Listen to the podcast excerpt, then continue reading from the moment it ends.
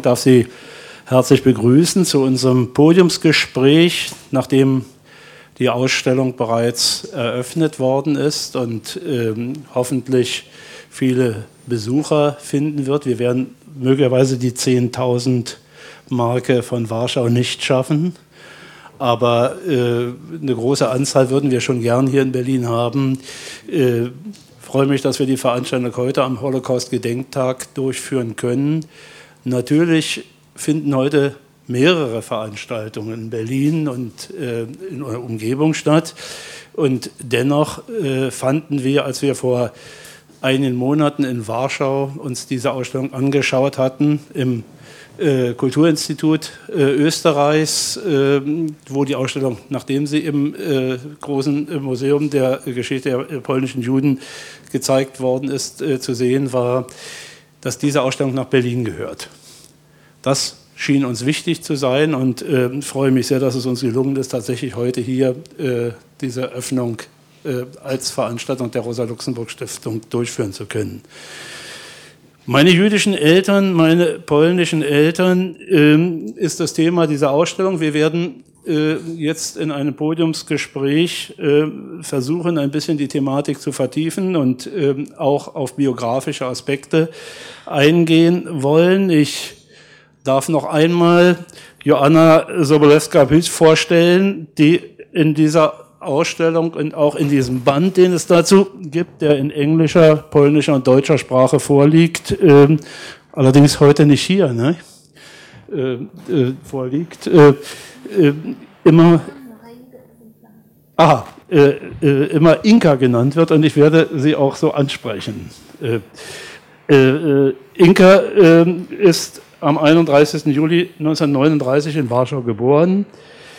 Äh, Im April, Mai 1943, äh, nach der Niederschlagung des Ghettoaufstandes mit Hilfe eines polnischen Polizisten, eines Polizisten in blauer Uniform, wie es äh, in ihren biografischen Angaben heißt, äh, durch die Kanalisation aus dem Ghetto heraus äh, transportiert worden und dann auf abenteuerliche Wege, so muss man das sagen, äh, ist sie dann zu ihren dann polnischen Eltern gelangt. Wir werden äh, dazu gleich noch ein paar Fragen hier besprechen wollen. Ihre jüdischen Eltern hießen Halina und Tadeusz Grünspan. Sie wurden äh, auf dem Wege ins Konzentrationslager ermordet. Genaues kann man dazu nicht sagen, weil wir es nicht so genau wissen. Ähm, sie wuchs bei ihren polnischen Eltern auf. Die Mutter starb dann 1958, der Vater sieben Jahre später. Und zwischenzeitlich erfuhr sie, dass sie nicht die Tochter ihrer polnischen Eltern, die das Kind sehr liebten und äh, sie eine gute äh, Kindheit äh, hatte und Jugendzeit hatte, dann auch studierte, äh, dass sie nicht diese Eltern waren. Äh, Inka hat an der Universität in Warschau Soziologie studiert, hat später dort auch gearbeitet. Äh, sie ist dann in den 80er Jahren mit, äh, in Zusammenhang mit der von Steven Spielberg gegründeten Shoah Foundation an die Erarbeitung von etwa 140 Interviews mit Holocaust-Überlebenden in Polen gelangt und sie äh, hat dann später 2012 als Vorsitzende der Gesellschaft Kinder des Holocaust in Polen gearbeitet. Und von ihr stammt diese Idee für diese Ausstellung. Wir werden dann dazu gleich noch ein paar Fragen stellen. Also herzlich willkommen hier auch nochmal in diesem Kreise Inka.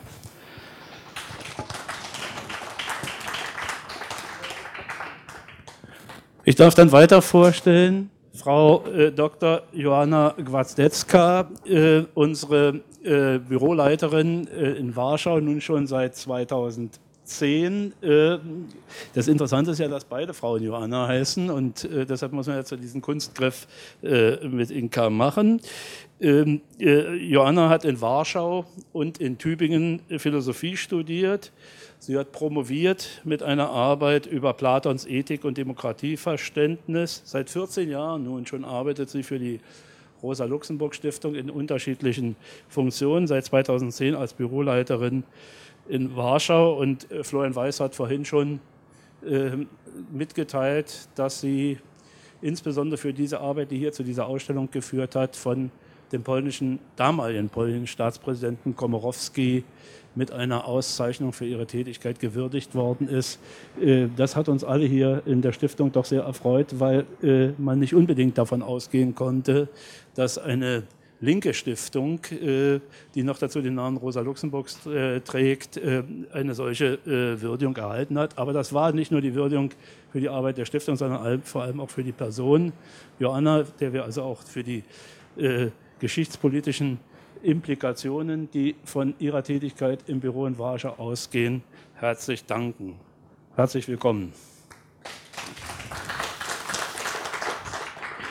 Meine Damen und Herren, äh, die Zeitung Neues Deutschland hat gestern äh, schon äh, mit diesem Aufmacher auf der Berlin-Brandenburg-Seite auf diese Ausstellung hingewiesen, was doch äh, zumindest äh, dazu führte, dass eine äh, gewisse Öffentlichkeitsmöglichkeit äh, gef dazu geführt hat, dass also äh, viele bekannt, Dinge bekannt worden sind. Wir wollen äh, mal jetzt versuchen, in einem Podiumsgespräch, Sie haben dann nachher auch Gelegenheit, sich daran zu beteiligen, wenn Sie es denn wünschen, ähm, ein paar Dinge äh, an Fragen und äh, also auch Erfahrungen zu debattieren, die in Zusammenhang mit dieser Ausstellung und mit dieser äh, doch ähm, für uns alle, die wir das äh, zur Kenntnis genommen haben in Warschau anhand dieser Ausstellung mit diesen Biografien, ähm, dann ähm, vielfach auch neu gewesen ist. Das hat uns in der Geschichtsarbeit der Stiftung, für die ich eine gewisse Verantwortung hier auch mittrage, äh, durchaus äh, äh, eine gewisse Bereicherung gebracht. Das muss man schon sagen, weil äh, die Beschäftigung mit der jüdischen Geschichte in Europa, äh, in Deutschland, in Europa und ähm, ganz speziell äh, mit der Geschichte des Holocaust sind hier Akzente diskutiert und behandelt worden, die so für uns auch ein gewisses Neuland darstellten. Ich will zunächst äh, mit äh, Inka ins Gespräch kommen. Äh, es geht äh, mir zunächst um die Frage, äh, wir haben äh, gelesen, dass erst 20 Jahre später du erfahren hast, dass du nicht nur polnische, sondern auch jüdische Eltern hast. Und der Vorgang, den hat sie in äh, ein paar biografischen ähm, Akzenten dargestellt, äh, war durchaus sehr familiär. Die Mutter starb, der Vater blieb übrig und in einer etwas komplizierten Streitdiskussion ergab sich dann diese Information. Äh, wie wirkt sich so etwas auf eine damals, glaube ich, 20-jährige junge Frau aus?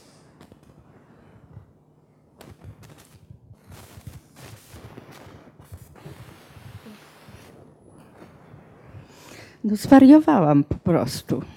To znaczy w ogóle nie, nie, nie wiedziałam, co się ze mną dzieje. Pobiegłam do lustra zobaczyć, może mam 100 lat, bo wyszło na to, że nie wiedziałam, kto jestem, co jestem, ale to chyba musisz tłumaczyć, nie? Du bist tłumaczył? Ich, ich bin durchgedreht. Zwariowałam. ich, bin, ich bin einfach durchgedreht. Äh, ich wusste nicht, äh, wer ich bin, wer ich war. Ich bin zum Spiegel gelaufen, habe da reingeschaut. Ich hätte 100 Jahre alt sein können oder nichts. Ich wusste nichts mehr. Ich bin also völlig äh, von der Rolle gefallen. I problem polegał na, znaczy to było, to było wieloaspektowe, bo chodzi o to, że dowiedziałam się, że nie jestem córką swoich rodziców w dramatycznych dość okolicznościach. Das Ganze hat äh, viele, viele Facetten. Ich habe also in einer äh, entsprechend dramatischen Situation erfahren, dass meine polnischen Eltern gar nicht meine Eltern sind. Moja matka zmarła. To było niedługo dosyć po śmierci matki. Y, po pierwsze, więc to już to wystarczyło. Poza tym nie, nie porozumiewałam się z ojcem zbyt dobrze. Nie byłam, znaczy nie było między nami wielkiego porozumienia i on mi to powiedział jakoś, no jakoś w złości mi to powiedział. Äh, zuerst ist meine Mutter gestorben. Ähm, kurz danach ähm, kam, kam, es dann zu dieser Begebenheit. Ich hatte äh, zu meinem Vater keine, also zum polnischen Vater, keine besonders guten Beziehungen. Wir haben uns oft gestritten. Und er eröffnete mir diese äh, Wahrheit sozusagen ein bisschen äh, aus der, von der bösen Seite her, um mich sozusagen zu provozieren. Czy on powiedział, że, że nie wiem, co rodzice powiedział, ty nie wiesz, co nam zawdzięczasz, bo, bo nie podobało mu się to, co ja robię. To znaczy pewnie gdzieś, nie wiem, uważał, że ja się nie uczę tak, jak powinnam. No, w każdym razie były to mm, dość typowy, że tak powiem, konflikt pokoleń. Nic wielkiego się nie działo, ale zostałam bez matki i jakoś nie, źle się porozumiewaliśmy. I on powiedział, ty nie wiesz, co nam zawdzięczasz. Co mi za, co, co mi, tak, co mi zawdzięczasz chyba, już nie pamiętam tego. Womöglich war das also ein ganz normaler Generationskonflikt. Äh, meinem Vater hat nicht gefallen, was ich damals gemacht habe als äh, Teenager, ähm, wo er gesehen hat, also wo, wo, ich hin will mit meinem Leben. Und äh, in dieser dramatischen Situation eröffnete er mir und sagt, du weißt gar nicht, was du uns zu verdanken hast.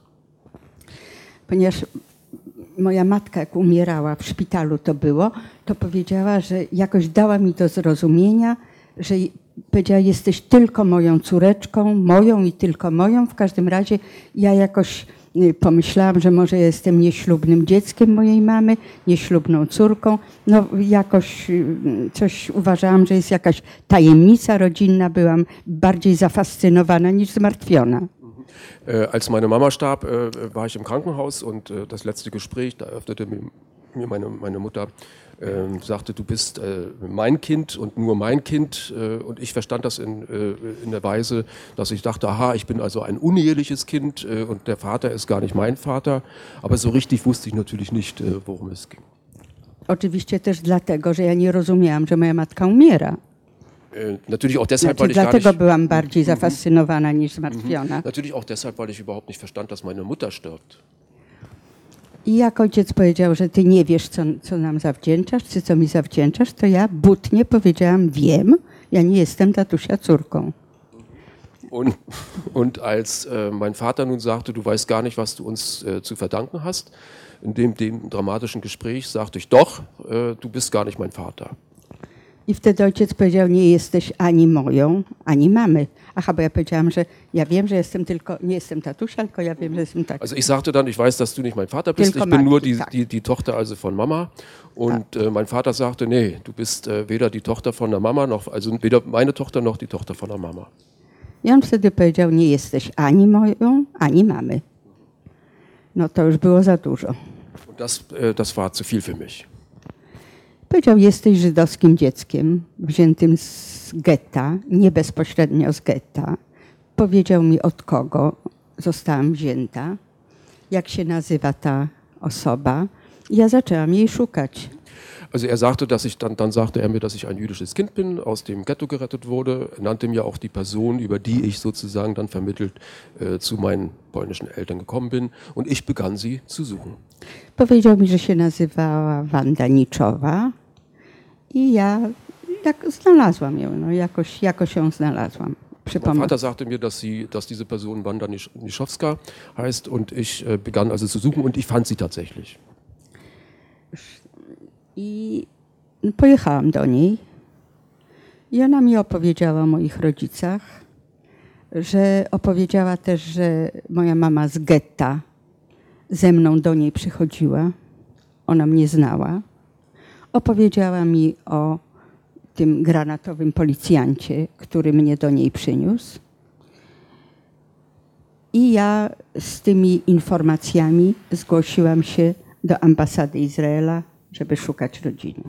Äh, ich bin, habe also diese äh, Wanda gefunden. Ähm, sie hat mir dann die Geschichte erzählt, äh, erzählt, dass ich mit meiner jüdischen Mutter bei ihr gewesen bin. Sie kannte mich und sie hat mir auch die Geschichte erzählt, wie ich dann von dem äh, blauen Polizisten, das sind also die polnischen Polizisten im, im okkupierten Warschau gewesen, unbewaffnet. Ähm, also sowas wie Hilfspolizisten, wie ich von einem von diesen Polizisten zu ihr gebracht worden bin. Und mit diesen Informationen, die ich dort bekam in dem Gespräch, bin ich dann zur israelischen Botschaft gegangen und habe also um äh, weitere Hilfe auf der Suche nach der Familie gebeten. Jak teraz Państwu o tym mówię, to sobie zdaję sprawę, jaka ja wtedy byłam głupia. Po prostu nie rozumiałam, co to znaczy. Nie rozumiałam tego ani wojny, ani okupacji, ani, ani dlaczego, co to znaczy Żydzi. Właściwie nikt mnie niczego porządnie nie uczył. No, w szkole u nas die Situation, in der ich damals war, ich würde sie heute beschreiben, dass ich sehr dumm gewesen bin, sehr naiv gewesen bin. Ich wusste weder, was Okkupation ist, äh, weder, was, was Krieg ist, was Faschismus ist, was das bedeutet. Ich wusste auch nicht, was es bedeutet, ein jüdisches Kind zu sein. Właściwie to było dla mnie bardziej taka, bym powiedziała, trauma emocjonalna niż intelektualna, bo intelektualnie to ja tego nie ogarniałam. Also intellektuell konnte ich das überhaupt nicht verstehen, überhaupt nicht erfassen. Es war also eher ein emotionales Trauma.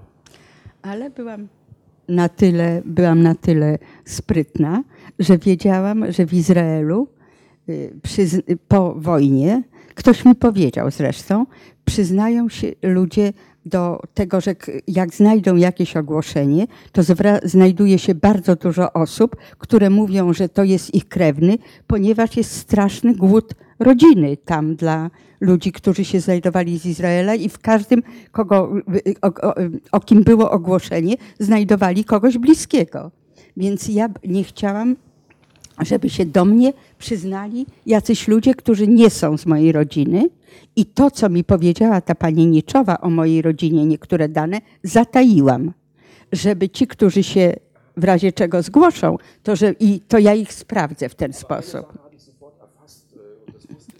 Tyłem do ciebie się. Jest tu pamięć. dadurch, dass also auch dort viele Familien oder viele Menschen nach ihren Familien suchten, auf solche Jemand zu finden, sich sofort Menschen finden, die gar nicht familiär dazugehören und sagen, ja, das ist also unsere Familie. Und ich wollte das eigentlich verhindern. Ich wollte nicht, dass äh, sozusagen Fremde äh, sich für, für, diese, für meine Familie ausgaben, sodass ich also bestimmte Schlüsselinformationen, die ich von der äh, Frau Wander dort bekommen hatte, zurückgehalten habe, der Botschaft gar nicht mitgeteilt habe.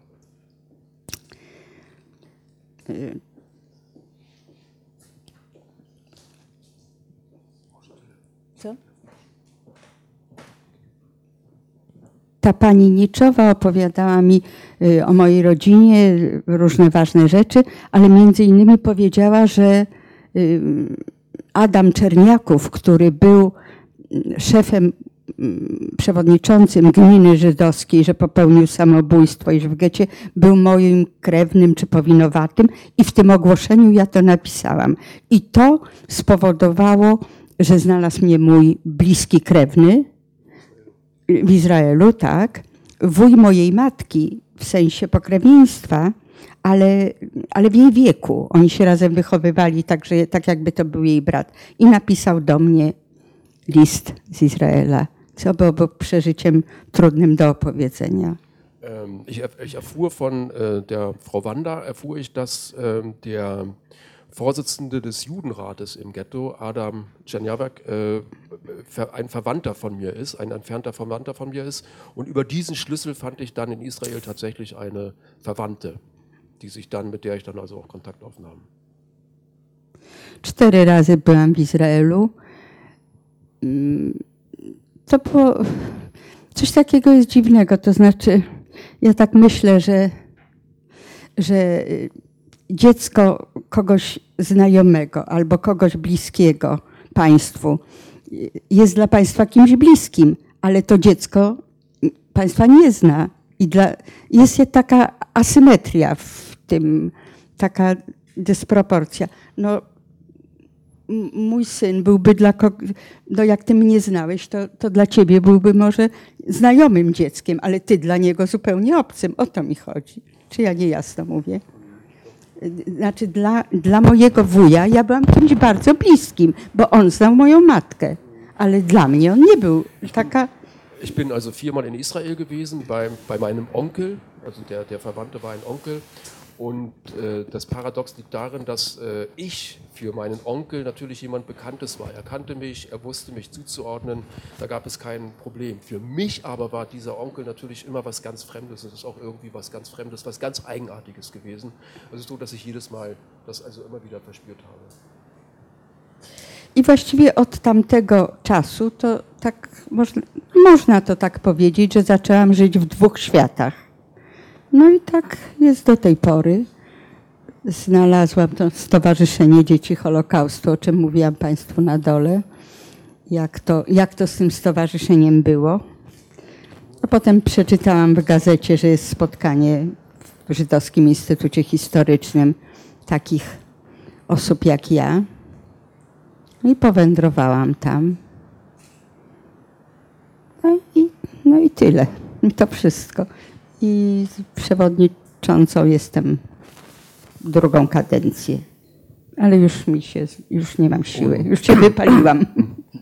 Und seitdem lebe ich also in zwei parallelen Welten. So ist es geblieben bis jetzt. Äh, ich habe dann die mitgegründet, die, den Verein Die Kinder des Holocaustes, äh, mich dann sehr engagiert und bin seit äh, zwei Wahlperioden die Vorsitzende des Vereins. Gut, ähm, dann möchte ich gleich daran anknüpfen und eine weitere Frage stellen oder zwei Fragen vielleicht. Die erste Frage äh, betrifft die äh, Biografien der insgesamt ja 15 Personen, die hier in der Ausstellung präsentiert werden. Und die sind sehr unterschiedlich, also insbesondere unterschiedlich, was die Kenntnisse ihrer jüdischen Eltern betrifft.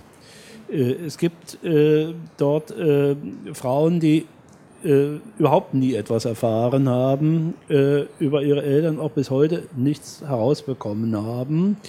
Äh, in dem hier dargestellten Fall war das ja, äh, wie wir gehört haben, möglich. Es war aber für nicht alle möglich. Sie wussten dann nur, sie sind ähm, Kinder jüdischer Eltern und sind von polnischen Eltern großgezogen worden und ähm, waren sozusagen ihre dann ähm, äh, Eltern in der Realität. Ähm, aber sie haben nie erfahren, wer und in welchen Umständen ihre tatsächlichen Eltern ums Leben kommen. Also wie war die Kooperation mit Personen, die einen völlig anderen äh, Hintergrund hatten, als du das jetzt hattest? Und die zweite Frage äh, betrifft die Idee äh, zu dieser Ausstellung.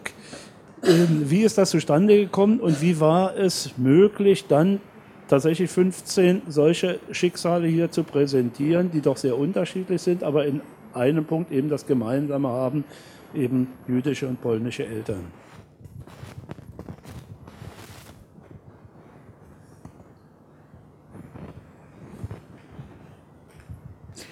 Wystawa przyszła mi do głowy, ja to mówiłam już przed chwilą w wywiadzie ale wystawa, po prostu robiłam porządki w domu i znalazłam zdjęcia.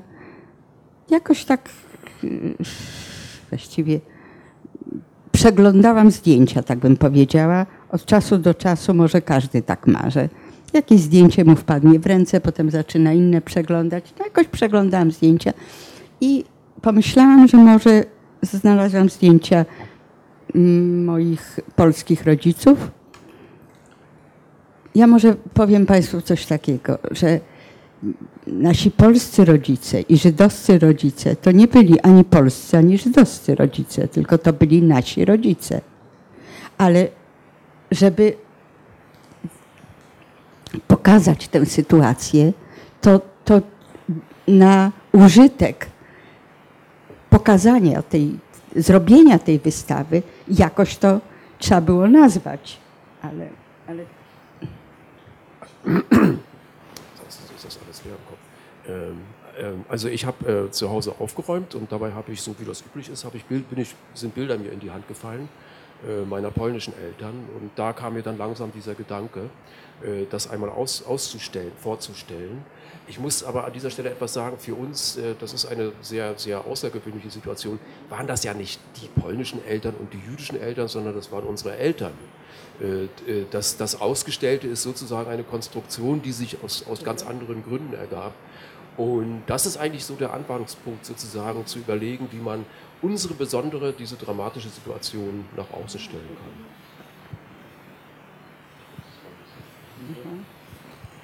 Przypomniała mi Joanna, że jak ja wymyśliłam, że może pokażemy polskich rodziców, że ja do niej zadzwoniłam i zapytałam, co ona o tym sądzi. Tak było rzeczywiście, przypomniało mi się teraz, tak, że do niej.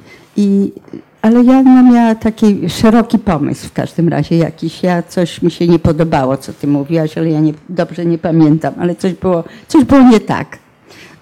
Razie. Und mit dieser ersten Idee im Kopf, das fällt mir jetzt ein, äh, äh, habe ich mich dann äh, telefonisch an Joanna gewandt und habe gesagt, ich habe eine Idee, äh, könnte man nicht so etwas machen? Und äh, ich weiß jetzt nicht mehr genau, was Joanna dann geantwortet hat, aber jedenfalls ist daraus sozusagen schon etwas Festeres geworden.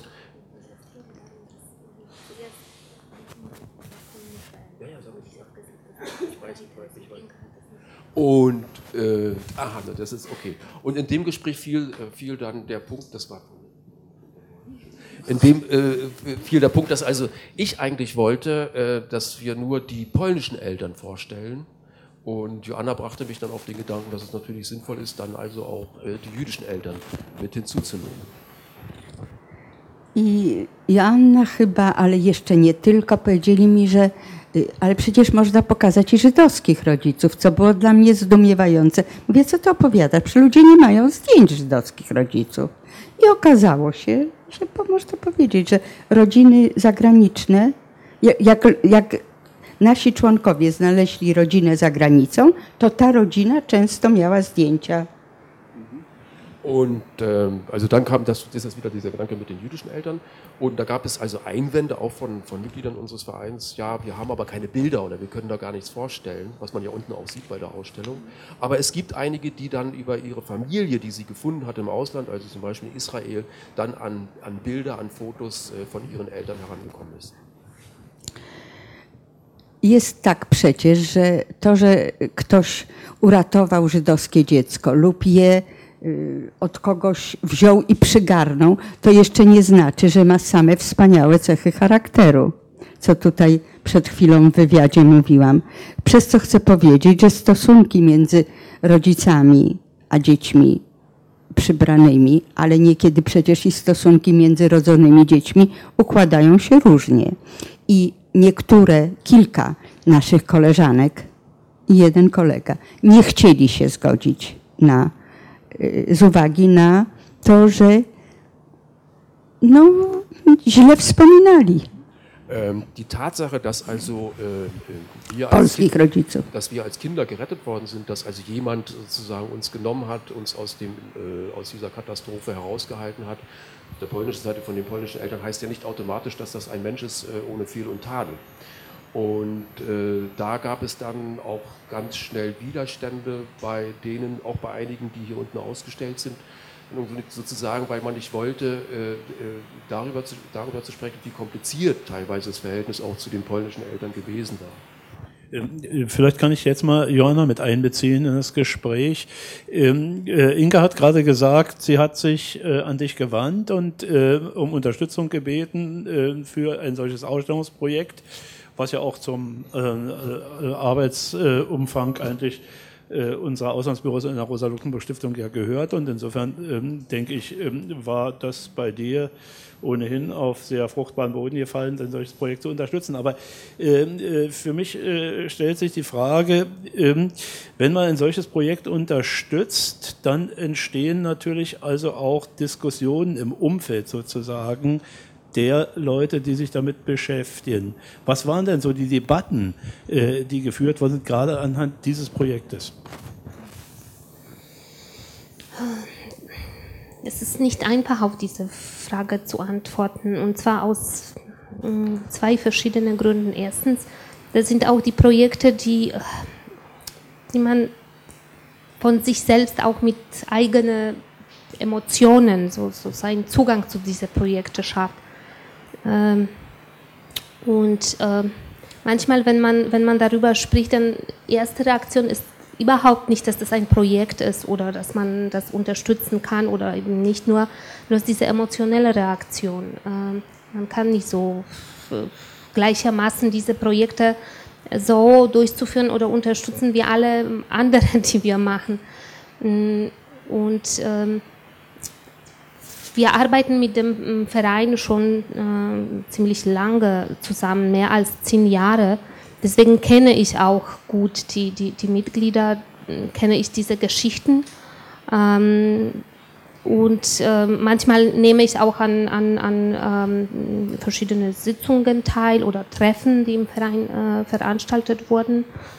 Ähm, und dann wusste ich sofort, äh, welche Herausforderung dann das sein äh, wird für die, für die Mitglieder.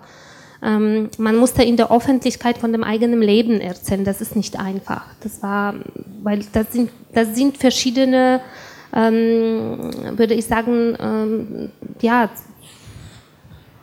Geschichten, die, die, die sehr schwer fällt, allen zu erzählen. Man muss sich selbst mit, mit eigenem Leben auseinandersetzen, mit dem, was passierte. Ähm, ich erinnere mich, das war auch eine Debatte, ob man diese Geschichten oder diese Schicksale überhaupt in Form von einer Ausstellung gestalten kann. Ähm, und erst war nicht einfacher Geburt, würde ich sagen. Ähm, erst musste man äh, überhaupt ähm, überlegen, wer imstande wäre, so wie Inka das auch erwähnt hat, überhaupt sich an diesem, an diesem Projekt, an dieser Ausstellung zu beteiligen. Ähm, und nicht deswegen, dass man Fotos hat oder eben nicht nur oder, oder sie nicht hat, nur ob, ob man ähm, ja, genug stark ist und nochmal selbst das alles zu, äh, zu überdenken, selbst sich damit zu, auseinanderzusetzen. Ähm, ja, ich, ich spreche jetzt auf Deutsch, da Inka kann das nicht so gleich machen, verstehen, aber ich, ich weiß, weil wir sehr oft darüber gesprochen haben, ich werde das auch gleich Inka übersetzen, ähm, wie schwer sie selbst das auch ähm, für sie war, in die, in die Öffentlichkeit. Manchmal sind das solche Gespräche, an denen so wie in, der, in dem Museum zur Geschichte der polnischen Juden auch 1000 Mitglieder, äh, Teilnehmer ähm, präsent sind. Und da redet man mit jungen Menschen und so. Und manchmal kommen auch verschiedene Fragen, aber es geht nicht darum, dass diese Fragen schwer sind oder kompliziert, nur bloß plötzlich steht man von eine Frage, die man sich selbst stellen konnte, wie es war. So wie Inka das auch am Anfang ähm, erwähnt hat, dass sie wusste nicht. Also man, man hat auch während der ähm, in der Schule, während der Geschichtestunden verschiedene Sachen erfahren, aber das ist eine Sache zu wissen, wie es war und äh, eine andere Sache festzustellen, dass das mein Leben ist ein Part, äh, ein Teil von, von, von das, was ich dann äh, irgendwo gelesen habe und ich habe das so wie junge Menschen sehr oft ähm, irgendwie, na ja, man liest das, aber man, das ist Vergangenheit. Und dann hat man einen neutralen oder zumindest nimmt das man nicht so persönlich, ja. Und Inka hat sehr, und nicht nur Inka, aber alle äh, Mitglieder im Verein, sie haben sehr, sehr äh, viel Zeit verbracht, um zu forschen, um zu, um zu rausbekommen, äh, wie das in äh, jedem einzelnen ähm, Fall, äh, wie, wie, was überhaupt passiert hat. Ähm, ja. Ähm, und ähm, eine Frage, die sich daran anschließt, war es denn für die ähm, Mitglieder des Vereins und die jetzt auch hier äh, in der Ausstellung präsentierten äh, äh, Personen ein Problem, dass sich ausgerechnet eine deutsche Stiftung damit beschäftigt? Nein. Kein Problem. Das war kein Problem. Ja. Gut, also das äh, ist ja durchaus eine Frage, die sich äh, ergeben könnte angesichts der äh, hier in den Biografien aufgetauchten Probleme. Ähm, äh, Johanna, äh, äh, eine Frage, die sich als Historiker für mich natürlich sofort stellt, ist die Frage nach der Quellenlage. Nicht? Sicher eine komplizierte Frage, äh, denn ähm, die ist in den einzelnen Biografien doch sicher sehr unterschiedlich. Aber ähm, gibt es denn oder gab es denn öffentlich zugängliche archivische Quellen beispielsweise, die genutzt werden können, oder waren es lediglich Dinge, die irgendwie Hinterlassenschaften in den Familien waren?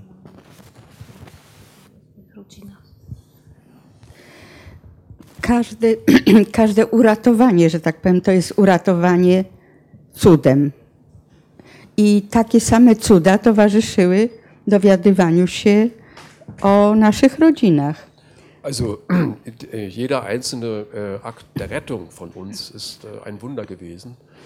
Und äh, ein gleiches Wunder ist natürlich jede Information über unsere Familie gewesen. Jest to zawsze przeważnie sprawa przypadku, mm, właściwie przypadku i każda sprawa każda, znaczy każda historia jest inna i każdą, z każdej historii można zrobić nie jeden film, tak przynajmniej mi się wydaje. I każdy byłby ciekawy, zależy jak zrobiony zresztą. tak sobie. Jeder Fall war anders, jeder Fall war von ganz eigenem Zuschnitt und äh, aus jedem Fall hätte man mehrere Filme drehen können. Natürlich je nachdem, wie man dann einen Film dreht, aber der Stoff äh, ist in jedem Fall gegeben. Więc osób, które były w takiej sytuacji jak ja, że ktoś powiedział, powiedział albo ojciec, mnie powiedział ojciec, innej koleżance, która jest bohaterką też wystawy, powiedziała sąsiadka. Also bei mir war das zum Beispiel so, dass mir das mein Vater äh, Teresa, erzählte. tak, bohaterka nazywa się Teresa Wieczorek, jest jej biografia na dole, krótka jak każdego, i znaczy przy, na, na planszy. Und, I, und eine, eine unserer Kolleginnen, Teresa, Teresa Wieczorek. Wieczorek. Tak. Teresa Wieczorek ähm, hat eine ganz andere Geschichte. Sie hat das von der Nachbarin erfahren. Tak, i ona tam pisze, że poszła do sklepu po ocet i jak, bo tylko ocet zdaje się był wtedy w Polsce, był taki czas i ona wracała i wtedy sąsiadka coś takiego powiedziała, że Żydzi cię szukają. Also das war eine Situation, sie ist ins Geschäft gegangen, damals gab es in Polen in den Geschäften nur Essig und sie ging also Essig holen, kam dann zurück und da hat äh, die Nachbarin ihr gesagt, also die Juden suchen dich. Bo chcą cię zabrać. I ona przybiegła do matki, rzuciła się do jej rąk i powiedziała, mamo nie oddawaj mnie, jacyś Żydzi chcą mnie zabrać, sąsiadka powiedziała. Und sie ist dann zur Mama gelaufen, hat, hat die Hand genommen, hat gesagt, also Mama gib mir hier nicht irgendwelchen Juden weg. Ona też nie wiedziała, co to znaczy Żydzi. Äh, sie hat das zeigt, sie hat gar nicht gewusst, was das ist, ein Jude. I co i w ogóle co ta sąsiadka mówi? No potem zaczęła z tą matką rozmawiać, czegoś się dowiedziała i zaczęła tropić ślady. Jak to ja Sie begann das Gespräch mit der Mutter, sie erfuhr das dann darüber und äh, dann hat sie angefangen, auf diese Spurensuche zu gehen. Innej, inna osoba, która jest bohaterką tej, nazywa się chyba, już zapomniałam, nie, wszystko jedno, dowiedziała się tak, że była w domu biesiada jakaś tam, popijali i jeden z wujków, który wypił wie, więcej może niż należało, zaczął ją tam tulić i mówić, ty nie jesteś z naszej rodziny, ale my cię kochamy. Na przykład. Eine andere Geschichte auch auf dieser Tafel unten zu lesen ist, also es war ein Familienfest, äh, es wurde sehr viel getrunken und einer der Onkel, ein Onkel hat besonders viel getrunken und der äh, nahm dann das Mädchen sozusagen zur Seite, äh, kuschelte ein bisschen mit sich und sagt, also du bist, gehörst gar nicht zu unserer Familie, aber wir lieben dich. No więcej ona od niego już się nie dowiedziała, bo on zasnął po tych słowach, ale... War also so, so weit angetrunken, dass er dann einschlief. Sie hat also nicht mehr erfahren, aber das hat sie erfahren. Tak, ale ona nie zasnęła. So, und, und sie war natürlich hellwach. I rano zapytała mamę, no i tak najpierw zaczęła matka zaprzeczać, ale potem jakoś jej powiedziała. I z tych śladów, z tych, z tych niteczek zaczynamy szukać. Und anderen Tag hat sie dann die äh, Mama gelöchert, äh, bis die Mama dann ihr die Wahrheit gesagt hat. Und aus diesen ganz wenigen Spuren hat sie dann sozusagen Fäden gesucht, mit denen sie dann das Knäuel ihrer Geschichte versucht äh, zusammenzuführen.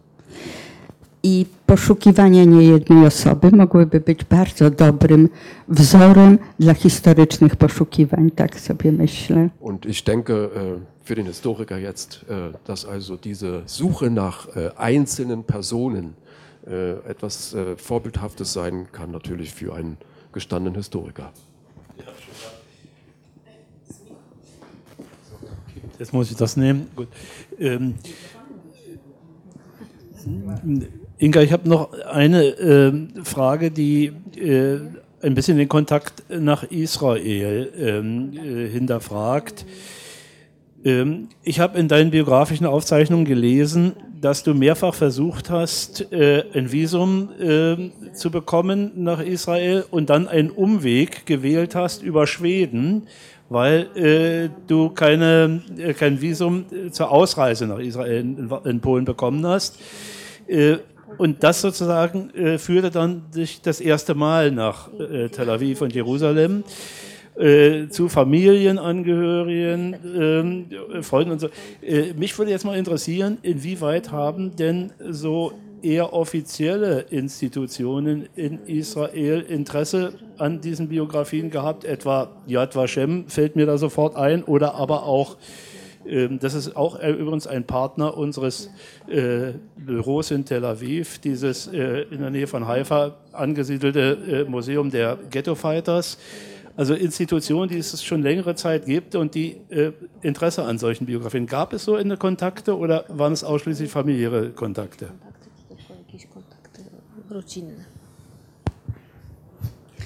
Rodzinne kontakty są to na ogół. Możesz tłumaczyć, czy chcesz, żeby tłumacz? Są, a, są to na ogół kontakty rodzinne. Jakaś, chyba telewizja chciała film ze mną kręcić, ale potem coś jakoś nie wyszło. Tak jak przyjechałam do Izraela pierwszy raz w 1974 roku. Natomiast w Polsce, w Polsce ja nie, nie chcieli mnie wypuścić, bo to był 68 rok, mniej więcej ten, ten okres, gdzie Polska nie miała stosunków z Izraelem. Ja nawet to ogłoszenie dawałam przez ambasadę holenderską, która reprezentowała, tak mi się coś kojarzy, interesy. No po prostu czasy były okropne, also, komuna. Äh, als ich das erste Mal nach Israel kam, 1974, wollte man äh, über mich oder mit mir zusammen als äh, Hauptheld auch einen Film drehen. Äh, zu der anderen Frage, das ist äh, komplizierter gewesen, weil äh, Polen, nach, Polen nach 1967, 68 keine diplomatischen Beziehungen mehr zu Israel unterhielt, sodass also eine direkte Ausreise sehr, sehr schwierig war unter diesen damaligen Bedingungen. Äh, und so gab es nur die Möglichkeit, das also über Umwege zu machen. Jeszcze chciałam wrócić do poszukiwań. Mogę dwa słowa o poszukiwaniu? Ich möchte jetzt nochmal zurückkehren äh, zu der Suche. U nas jest centralna biblioteka lekarska, w której jest bardzo dużo materiałów dotyczących lekarzy i farmaceutów przed wojn, sprzed, w Polsce. Tak, tak. Es gibt also in Polen eine zentrale äh, äh, Ärztebibliothek äh, und äh, dort gibt es sehr viel Material über, das Ärz über die Ärzteschaft in Polen vor dem Zweiten Weltkrieg. I y, ja miałam to szczęście, że moi dziadkowie byli lekarzami i stąd znalazłam wiele informacji, bardzo dużo informacji na temat mojego dziadka i na temat mojej babki. Poza tym wiedziałam, że oni byli lekarzami w Otwocku i tam stamtąd mm, z ksiąg meldunkowych się różnych rzeczy dowiedziałam. No w każdym razie to jest, my tak żyjemy, żyjemy, żyjemy, szukamy, szukamy, szukamy. Potem jest ściana, i potem będzie, jest jakiś impuls i znowu szukamy. I potem jest ściana i znowu żyjemy, a potem znowu szukamy. No i tak. Äh, ich hatte also, und ich hatte das große Glück, dass meine Großeltern Ärzte gewesen waren und sie fand ich dort auch. Äh, mein, ich erhielt also Informationen über meinen Großvater und über meine äh, Großmutter. Und äh, sie waren beide bekannte Ärzte in Ottwutz. Das ist äh, heute ein kleiner Vorort vor Warschau, war damals ein bekannter äh, Kurort in Polen, dort waren die also bekannte Ärzte. Und so ist das also ständig. Man, man erfährt etwas, kommt vorwärts, dann kommt wieder eine Wand, wo man nicht durchkommt, dann gibt es wieder neue Informationen, wo man wieder ein Stück weiterkommt, wieder eine Wand, äh, wieder Informationen, wo man weiterkommt, wieder eine Wand. So ist eigentlich äh, diese Spurensuche. Niedawno został zdigitalizowany cmentarz żydowski. I tam, wiesz, w internecie się znalazł, nasz, tak, w Warszawie, tak. I wiele osób znalazło bliskich. No, na cmentarzu, bo na cmentarzu, ale, a między innymi ja znalazłam grup moich, mojej babki, prababki, nie, prababki i pradziadka, tak, i na, tak stałam i nareszcie miałam groby bliskich. Vor kurzem wurde der jüdische Friedhof in äh, Warschau digitalisiert. Und das ist eine ganz neue Hilfe, eine ganz neue Möglichkeit, auf Spurensuche zu gehen. Äh, viele von uns haben dort ganz neue Ansätze gefunden und ich habe dort äh, durch, diese, digital, durch diesen digitalisierten jüdischen Friedhof, den es ja wirklich gibt in Warschau, äh, habe ich also tatsächlich das, die Gräber gefunden von meiner Urgroßmutter und von meinem Urgroßvater.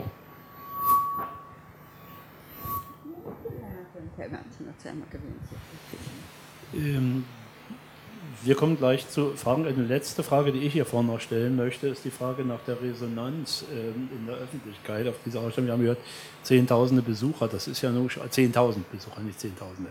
über 10.000 Besucher. Das ist ja nun schon eine ziemliche Resonanz, äh, die man erstmal erreichen muss mit einer Ausstellung. Aber darüber hinaus gibt es ja auch ähm, Medienreaktionen äh, und äh, Reaktionen, die sich auf andere Weise an die äh, Ausstellungsmacher und natürlich auch die äh, begleitenden Institutionen ähm, gerichtet haben. Äh, an beides. Vielleicht Johanna zunächst. Äh, wie sahen die Reaktionen aus? Ähm, war man ähm, daran sehr interessiert oder hat man dies auch mit einer gewissen Gleichgültigkeit wahrgenommen?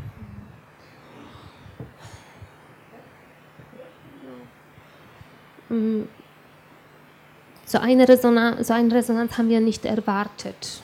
Mm, zuerst haben wir gedacht, dass das eine interessante Ausstellung sein konnte. Ähm, Inka ist in Gespräche mit der Leitung des Museums zur Geschichte der polnischen Juden gekommen und dann haben wir einen, einen Raum dort zur Verfügung äh, gestellt bekommen. Ähm, und dann fing es an. Äh, weil alle, die äh, diese Bilder angeschaut haben, ähm, haben sich ähm, entweder an, vor allem an, an, an, das Verein oder an das Museum äh, gewendet und gewandt und ähm, ähm, entsteht auch eine, würde ich sagen, große ähm, Kette an diejenigen, die Interesse ähm, hatten, um diese Ausstellung bei sich zu präsentieren. Ähm, das wollte ich auch bei der Eröffnung erwähnen, dass ähm, auch heute mh, äh, findet äh, ähnliche Eröffnung äh, im Łódź statt, im mh, Marek Edelmann Zentrum. Ähm, und das, äh, und äh, diese Ausstellung hat sich als eine, würde ich sagen, jetzt Wanderausstellung etabliert.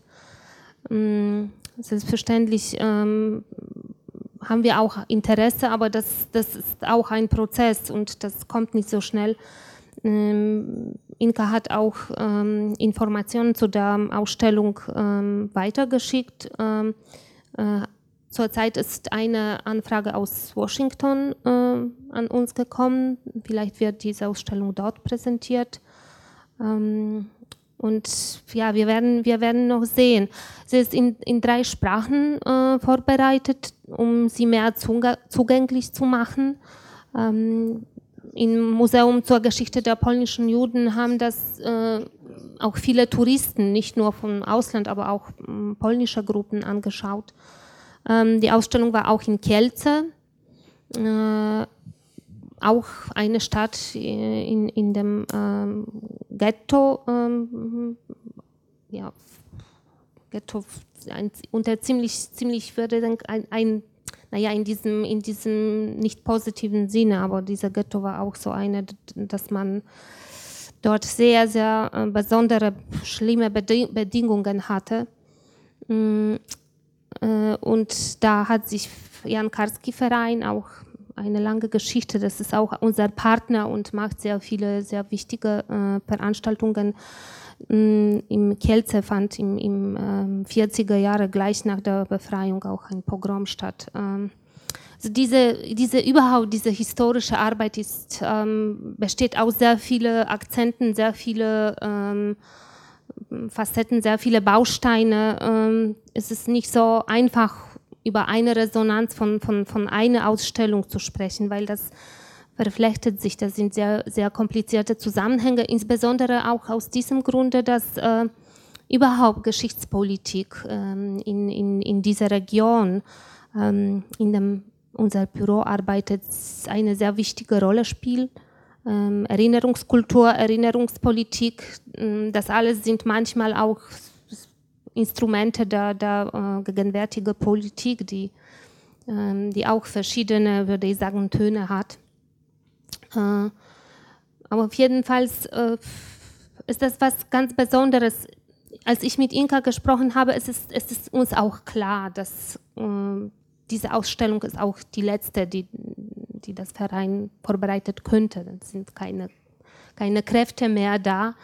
Und das war eine große Mobilisierung, dass man das alles zusammengestellt hat, auch ähm, unter der Mitwirkung der sogenannten zweiten Generation, Kinder, Kinder des Holocaust. Mm. Und ähm, das, was wir noch vorhaben, was auch mit dieser, mit dieser Ausstellung in Verbindung stellt, das ist äh, jetzt eine Publikation, nicht nur diese, die wir auch heute da äh, präsentiert haben, diesen, äh, diesen kleinen Buch, das äh, Ausstellung begleitet. Aber auch äh, wollten wir äh, diese von Inka erwähnte äh, fünf Bänder ins Englische übersetzen lassen Mhm, damit das auch für die Historiker, für Forscher zur Verfügung steht. Ähm, das sind ähm, also die, die, die fünf Bänder des Buches Kinder des Holocaust sprechen. Und das, wir hoffen auf jeden Fall, dass diese ganze, dieses ganze Projekt oder diese, diese ganze, würde ich sagen, ähm, ja, für mich ist das auch eine, eine ganz besondere persönliche Erfahrung, äh, dass das sich noch weiterentwickelt und ähm, solange wir können, werden wir selbstverständlich ähm, alle diese Vorhaben unterstützen. Schönen Dank. Jetzt gab es Wortmeldungen. Ähm, äh, einen habe ich gesehen, bitteschön.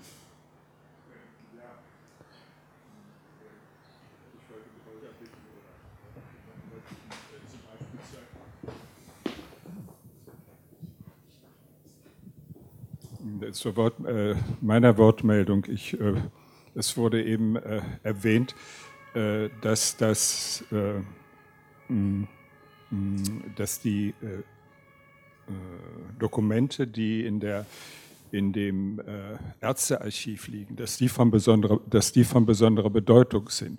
Und äh, ich weiß nicht, ob Ihnen, das ob Ihnen das aufgefallen ist ob dir die Frage entstanden, bei jemandem die Frage entstanden ist, warum es ausgerechnet die Ärzte waren. Wenn es, äh, es hätten ja auch andere, hätte auch ein anderer Beruf sein können. Ist Ihnen das nicht aufgefallen?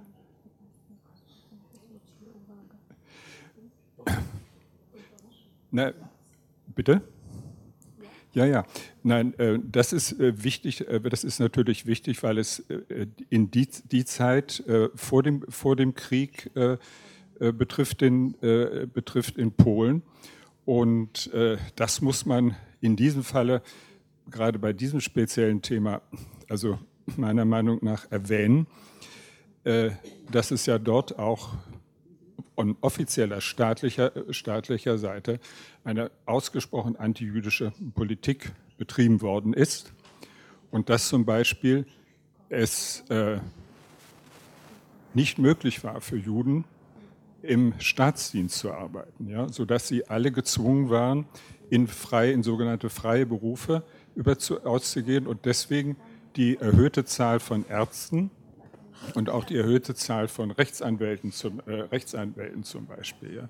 Oder es war nicht möglich, dass äh, damals ein äh, Jude ein Offizier im polnischen Heer werden konnte.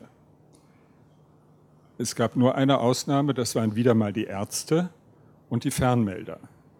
Dort konnte also, konnten es Offiziere werden. Und das bei diesen Sachen, äh, also das war der Hintergrund. Auf solche Sachen muss man eben achten. Und das ist ein ganz spezielles Terrain, wenn man sich mit dieser äh, Geschichte, mit diesen, äh, mit diesen Kindern und mit diesen Überlebenden beschäftigt. Ja, schönen Dank.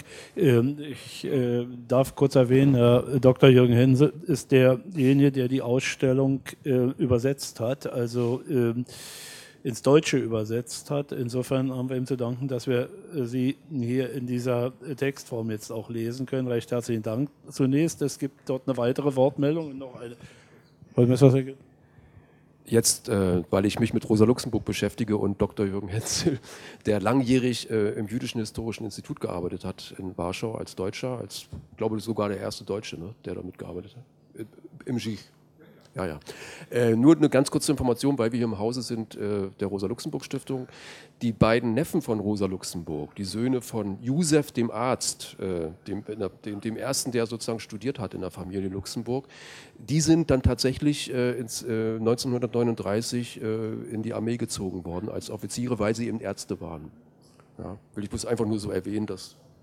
Vielen Dank, bitteschön. Ja, nur eine kleine, kleiner Schlenker. Sie haben erwähnt, dass Ihre Großeltern in Ottwutsk gearbeitet haben als Ärzte.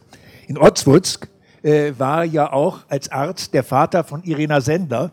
Und äh, sie hat in ihrer äh, Lebensgeschichte viel erzählt äh, von den äh, Begegnungen, die sie da in Ottwutsk hatte. Und äh, da schließt sich dann so ein bisschen der Kreis auch wieder zu den Holocaust-Kindern. Ja, schönen Dank. Äh, weitere Wortmeldung. Ähm, äh, Frau Dr. Angelika Timm, äh, langjährige Leiterin unseres Büros in äh, Tel Aviv, äh, des Israelsbüros der Rosa-Luxemburg-Stiftung äh, und insofern mit der Thematik hier natürlich sehr vertraut. Das macht nichts. Ich, ich äh, würde gerne äh, Inka und äh, vielleicht auch äh, Joanna vom, vom, Hintergrund her fragen wollen. Die äh, jüdischen Kinder, die in polnischen Familien äh, geschützt waren, aufgewachsen wurden, wussten nicht, dass Juden sind. Ihre Eltern, ihre polnischen Eltern haben aber gewusst, dass sie jüdische Kinder haben. Haben Sie äh, über etwas über jüdische Geschichte, äh, jüdische Geschichte in Polen, den Holocaust und so weiter erfahren oder war das eher nicht möglich? Ja, äh, dann wollen wir mal äh, an die Beantwortung gehen. Bitte, Inge. Nie, to nie, nie, nie, nie. To znaczy, trudno mi powiedzieć. Na ogół to były bardzo trudne rozmowy, bo trzeba wiedzieć, że to jest jakby trauma, trauma wielowarstwowa dla wszystkich. I dla rodziców, i dla dzieci. Po pierwsze, rodzice polscy mieli problem wielokrotnie taki, żeby dziecko się nie dowiedziało. Nie chodziło tu o żydostwo, tylko chodziło o to, że nie jest ich rodzonym dzieckiem tak, takie były wtedy, tak rozumiano adopcję inaczej niż teraz. Teraz dziecku się mówi od właściwie od momentu, w którym ono znajduje się w rodzinie adopcyjnej, może asekuracyjnie, żeby się nie dowiedziało od kogoś obcego i żeby to nie było dla niego wielką ähm, Traumą. Nein, also das haben, das war kein Thema. Äh, das war nicht, nicht der Gegenstand, also diese, diese, dieses, dieses Judentum oder die jüdische Herkunft. Äh, das ging um, um andere Dinge, um etwas, das ist sehr komplex, es ging um einfache Dinge. Damals zunächst war es immer die Situation, dass die Kinder, wenn sie das dann erfuhren, ja einfach nur vor der Tatsache standen, dass, sie, dass, dass andere Eltern da waren. Äh, die spätere Perspektive, die jetzt eine große Rolle spielt, ist tatsächlich später entstanden, hat sich später herausgebildet.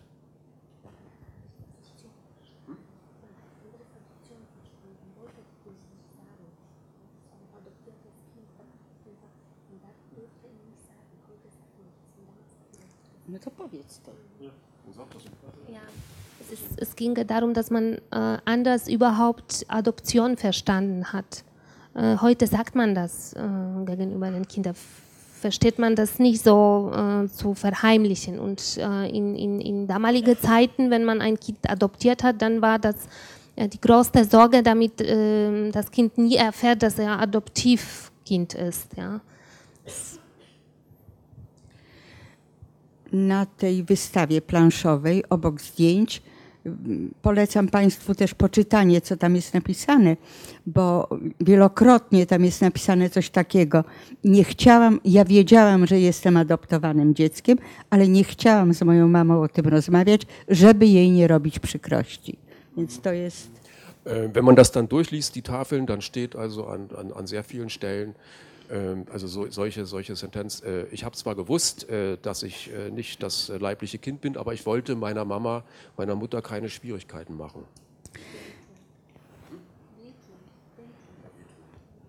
Nawet tam jest takie sformułowanie jednego, jednego, jednego jedynego mężczyzny teraz, ale chłopca wtedy.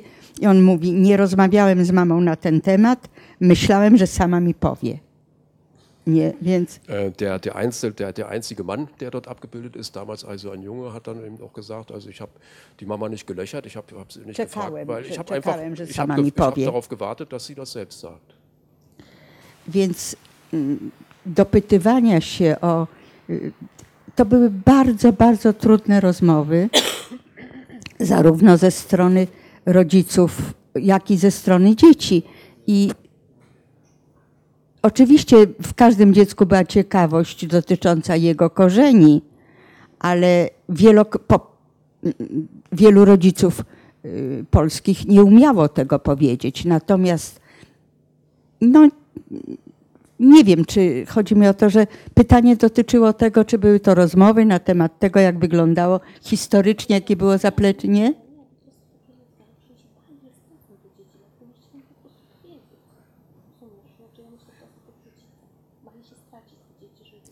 No tak, że rodzice nie mówili, rodzice nie mówili, bo, bo, bo się nie.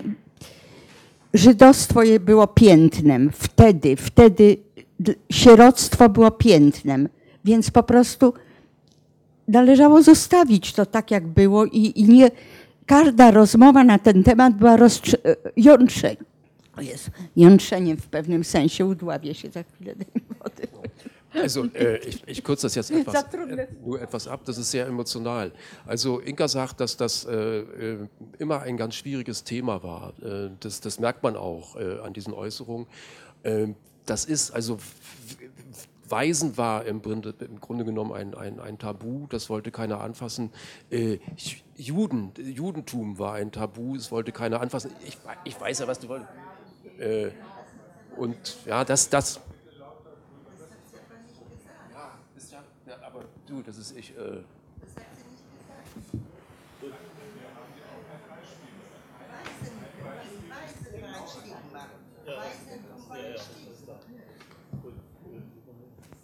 Gut, ähm, also äh, ich meine, wir können ja nur das übersetzen, was gesagt wird. Ne? Also insofern, ist es, es sei denn, Sie stellen Fragen äh, in diese Richtung, dann können die auch beantwortet werden. Deshalb will ich jetzt gleich mal fragen, weitere Wortmeldungen, bitteschön. Äh, Moment, da kommt gleich ein Mikro. Ja, wir haben vorhin erwähnt, was in der Ausstellung auffällt. Es fällt ja auf, dass nur ein Junge unter den Mädchen ist. Und dann ist meine erste Frage, wie sieht es denn aus äh, bei den Mitgliedern des Vereins Kinder des Holocaust? Gibt es da sehr wenig männliche Mitglieder? Und hängt es eventuell damit zusammen, dass sehr viel weniger Jungen gerettet wurden als Mädchen? Weil, so viel ich über diese Zeit weiß, äh, war es für jüdische Jungen sehr viel schwerer, äh, als Kind, als jüdisches Kind unerkannt zu bleiben. Po pierwsze, chłopcy byli obrzezani, więc to był wielki problem. No nie wszyscy, nie, oczywiście, bo już... Und das war natürlich ein großes Problem. Nicht, nicht für alle, aber, aber für die meisten. No, łatwiej było no tak. Więc to, to był jeden z powodów. Drugi taki, że jak powstawało nasze stowarzyszenie, nie wiem, może dziecko Holokaustu nie brzmi zbyt dumnie i mężczyźni uznali, że, że należenie do takiego stowarzyszenia jakoś ich deprecjonuje. Nie wiem, no może to. Może. Also das war der, ein, das, der eine Grund, der historische Grund und ein anderer Grund vielleicht, ich weiß es nicht, äh, äh Kinder des Holocaust klingt äh, vielleicht für Männer, für männliche Kollegen äh, weniger stolz. Äh, das kann einer der Gründe sein, dass man sich dann so in dieser Art und Weise so häufig wie bei Frauen nicht zusammenschloss oder nicht gefunden hat. No, kobiety żyją dłużej, więc sporo mężczyzn zmarło. To, to, to też jest jednym z, powo z powodów, że w naszym stowarzyszeniu jest, od początku było dużo więcej kobiet. Od początku to trochę było dlatego, że kobiety wcześniej szły na emeryturę i, i, i, po prostu pracą społeczną się zajęły, tak można tym to Also nazwać. das ist von Anfang an so, dass äh, in dem Verein immer mehr, wesentlich, deutlich mehr Frauen da waren. Äh, als Männer. Einer der Gründe kann aber auch daran liegen, weil damals war es in Polen noch so, dass die Frauen sehr viel früher in die Rente äh, gingen, in die staatliche Rente gingen als die Männer. Und äh, dann konnten sie sich also um äh, praktisch ehrenamtlich um gesellschaftliche Arbeit äh, kümmern. Das mag auch einer der Gründe gewesen sein. No, czyli so, und, und, der andere Grund ist, äh, dass also auch in Polen ist es so, dass Männer durchschnittlich früher sterben als Frauen. Chociaż można powiedzieć, że założycielem i pierwszym szefem stowarzyszenia był mężczyzna i pierwsze zebranie y, założycielskie prowadził też mężczyzna, inny, nie ten sam. Aber es war am Anfang so, dass also der erste Vorsitzende des Vereins ein Mann gewesen ist und auch derjenige, der diese Gründungsversammlung geführt hat, das war ein anderer, war auch ein Mann. Also zwei Männer schon, die da eine große Rolle gespielt haben. No może tak jest, że y, zawód nauczyciela na przykład jest bardzo sfeminizowany, jest pełno pań nauczycielek, ale dyrektorem jest mężczyzna. To może dlatego tak było za ogół w Polsce, w Polsce. Wtedy. Wiesz, chyba do tej pory.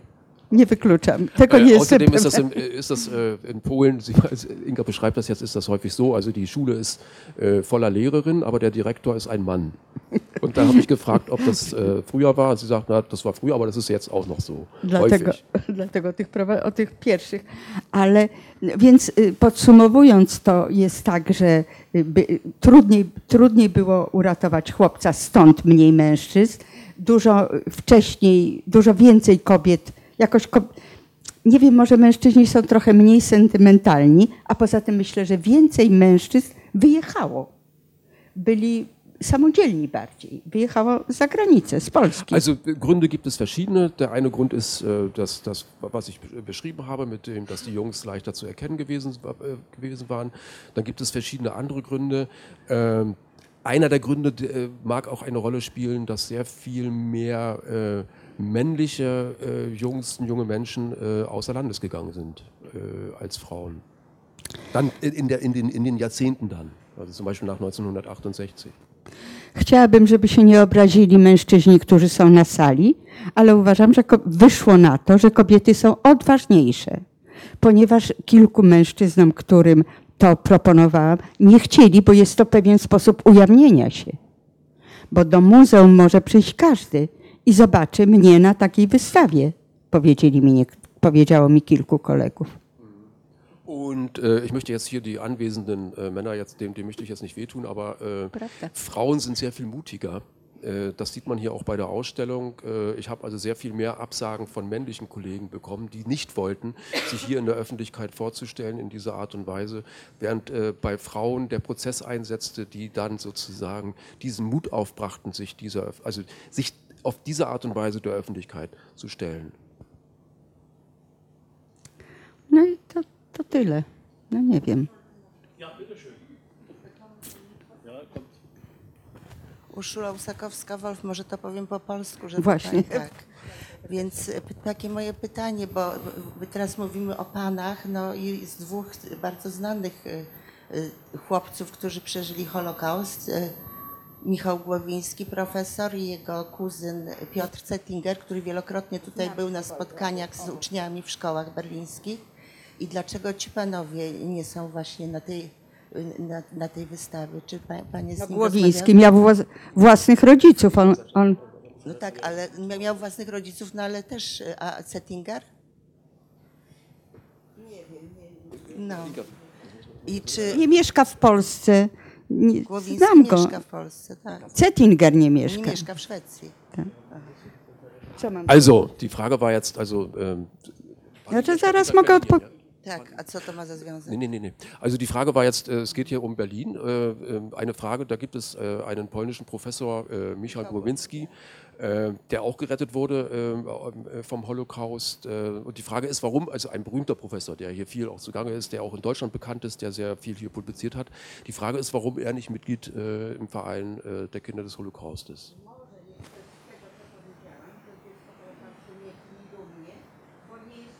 Tego stowarzyszenia Głowiński, chociaż się kolegujemy, że tak powiem, to znaczy ja z nim, ale członkiem stowarzyszenia nie jest i nie, pod, nie, nie był w sytuacji wychowywania przez polską rodzinę. Więc w ogóle w żadnym. Tak. Also der, die Antwort ist relativ kurz. Wir haben Kontakte mit äh, dem, dem Professor, der erwähnt worden ist. Er ist aber nicht Mitglied bei uns in der Gesellschaft. Äh, und dann gibt es eine Besonderheit, er ist nicht in, der, in, in einer polnischen Familie groß geworden. Tak, a jego kuzyn nie mieszka w Polsce i też nie jest członkiem naszego stowarzyszenia, Piotrek Cet- Cettinger. Czasem w szkołach się spotykamy, coś razem robimy, ale no nie są członkami naszego stowarzyszenia po prostu. Poza tym nie, nie sięgałam poza Polskę. O, a dlaczego nie? No bo tam nie ma członków naszego stowarzyszenia, poza tym nie wiem dlaczego. Und der andere, der Cousin, äh, äh, Professor Settinger, äh, der ist auch nicht Mitglied äh, bei uns in der Gesellschaft. Und wir haben also außerhalb jetzt äh, Polens auch nicht gesucht äh, für den Zweck dieser Ausstellung. Ja, schönen Dank. Gibt es weitere Wortmeldungen, Anfragen oder Meinungsäußerungen? Ist nicht der Fall. Gut, dann nähern wir uns jetzt mal äh, dem Ende unserer heutigen äh, Veranstaltung. Ich möchte abschließend ähm, äh, Johanna bitten, vielleicht doch noch ein paar Gedanken vorzutragen zu dem, was äh, an Geschichtsprojekten äh, im Anschluss an diese nun wirklich also wichtige Ausstellung in Warschau äh, geplant ist, damit wir uns darauf einstellen können, äh, hier also auch in dem Kreis zu erfahren, was äh, ihr vorhabt und äh, gleichzeitig uns auch darauf freuen können, diese Dinge äh, zur Kenntnis zu nehmen. Johanna.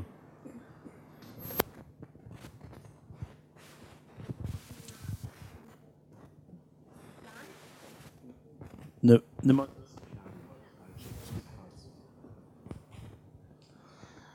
Oh. Entschuldigung. Für dieses Jahr haben wir äh, geplant, so wie in jedem Jahr, dass wir ähm, Jahrestagung Kinder des Holocaust unterstützen.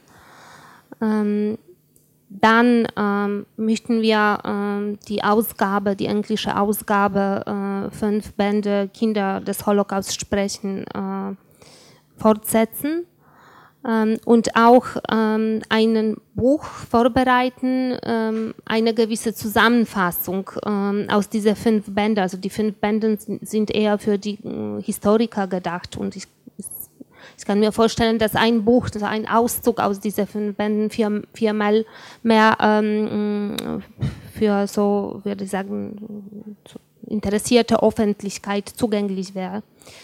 Ähm, Sonst, ähm, und das ist auch eine, würde ich sagen, Zusammenarbeit in, in, in, in mit zwei Organisationen auf jeden Fall, ähm, die beiden kooperieren und wir sind als ähm, Dritte dabei. Jan Karski Verein ähm, wollten wir auch äh, weiter die ähm, Veröffentlichungen äh, vorbereiten, auch zum Thema, zum Thema Geschichte. Eine Reihe an, an Veranstaltungen und, und kleinere Debatten. Ähm, wir beobachten auch so ein bisschen, wie die Lage sich in, in, in die Region entwickelt und ähm, haben wir auch Partner in anderen Ländern. Ähm, wir haben schon vor äh, einige Zeit gehabt, so ein bisschen unsere Präsenz in, in Litauen und in baltischen Republiken zu verstärken. Äh, dort ist aber noch schwieriger, über gewisse Themen zu sprechen als in Polen. Da ist die Lage wirklich, ähm, wirklich viel mehr kompliziert. Mm. Wir haben auch vor, dass wir in, in, in Tschechien äh, mehr äh, mit dem Museum, äh, mit dem Jüdischen, Jüdischen Museum kooperieren. Bis jetzt haben wir nur eine äh, Publikation unterstützt. Ähm, aber wie gesagt, da müssen wir immer so ein bisschen ausbalancieren, wie überhaupt, welche, welche ähm, Gestalt an sich nimmt die, die, die Geschichtspolitik in, in jeweiligen Ländern. Das ist nicht einfach. Ähm, sonst, und das ist auch eine, eine wichtige Kooperation, wir arbeiten nicht nur mit den äh, jüdischen Organisationen in, in Polen oder in der Region, aber auch mit äh, äh, Verband, mm, polnischem Verband Sinti und Roma. Ähm, und ähm, da in diesem Jahr haben wir noch ähm, eine Publikation, die wir vorbereiten. Also das ist eine Reihe an verschiedene Projekte. ja, also ich würde sagen, die Interessierte können wir gerne über Details informieren. Ah, da ist nur unser Kollege. Kannst du noch einen Satz sagen zu Kontakten hier zu ähm, hier äh, sitzt ähm, Rabbiner Stas Wojciechowicz. Ähm, das ist für uns auch ziemlich wichtig. Äh, wir ähm, pflegen Kontakte zu Abraham Geiger College in Potsdam. Und ähm, es ist ähm, ein liberaler Judaismus, ähm, weil die Gemeinde der Synagoge Eshaim es ist ein bisschen kompliziert, weil es gibt diese liberale mm, Synagoge und auch die konservative. Auf jeden Fall äh, in Polen sind die beiden Synagogen zusammen in, in, in einer Gemeinde. Und diese liberale Strömung äh, wurde in, in Berlin, in Deutschland vor dem Krieg gegründet. Mm, und da ist irgendwie mm, dazu gekommen, dass man in Polen gerade auch diesen Zweig wieder ins Leben gerufen hat, diesen liberalen, liberalen Zweig. Mm, und ähm, in regelmäßigen Abständen treffen wir uns auch zusammen. Ähm, haben wir vor zwei Jahren ähm, eine Veranstaltung in Samost im, im äh, Geburtsstadt Rosa, Rosa, äh, Geburtsort Rosa Luxemburg durchgeführt. Haben wir zu Gast äh, äh Rabbiner Walter Homolka und ähm, Bodo Ramelow gehabt. Äh, und dann versuchen wir auch ein bisschen durch diese äh, Projekte, die sich an die Geschichte beziehen, auch ähm, interreligiösen Dialog ähm, zu unterstützen oder in unserem Namen über diesen interreligiösen Dialog zu diskutieren. Und dann arbeiten wir mit äh, Rabbiner Stas Wojciechowicz in erster Linie zusammen.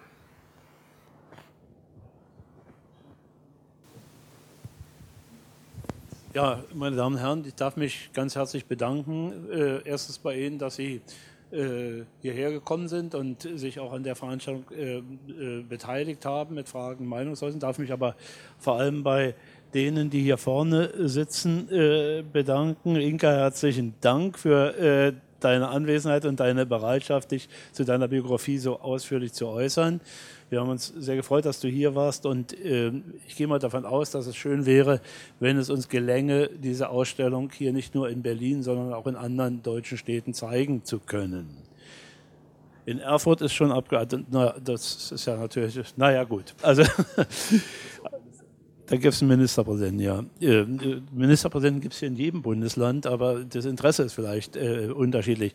Ähm, gut, also Hamburg wäre auch eine Möglichkeit, vielleicht fällt mir das gerade ein. Wir haben vorhin schon mal darüber gesprochen, wir müssen darüber nachdenken. Also es wäre gut, wenn wir auch noch andere Städte finden würden, in denen wir diese Ausstellung der Öffentlichkeit präsentieren äh, könnten. Inka, schönen Dank, dass du hier warst. Johanna, schönen Dank, dass du bist ja sehr oft hier, aber jetzt auch hier dabei gewesen, und auch eine Auskunft gegeben hast über die Projekte, die in der Zukunft äh, von der Rosa-Luxemburg-Stiftung in Warschau äh, an, äh, begonnen werden und auch möglicherweise dann auch hier in Berlin oder anderswo präsentiert werden können. Recht herzlichen Dank, Holger Pollet, der hier wie immer ganz erfolgreich und wichtig für uns die Übersetzungsarbeit geleistet hat. Ohne diese Dinge würden wir hier ja nicht richtig kommunizieren können. Ich danke allen, dass Sie hier waren, wünschen noch einen schönen Abend, einen angenehmen Nachhauseweg. Kommen Sie gut nach Hause. Dankeschön.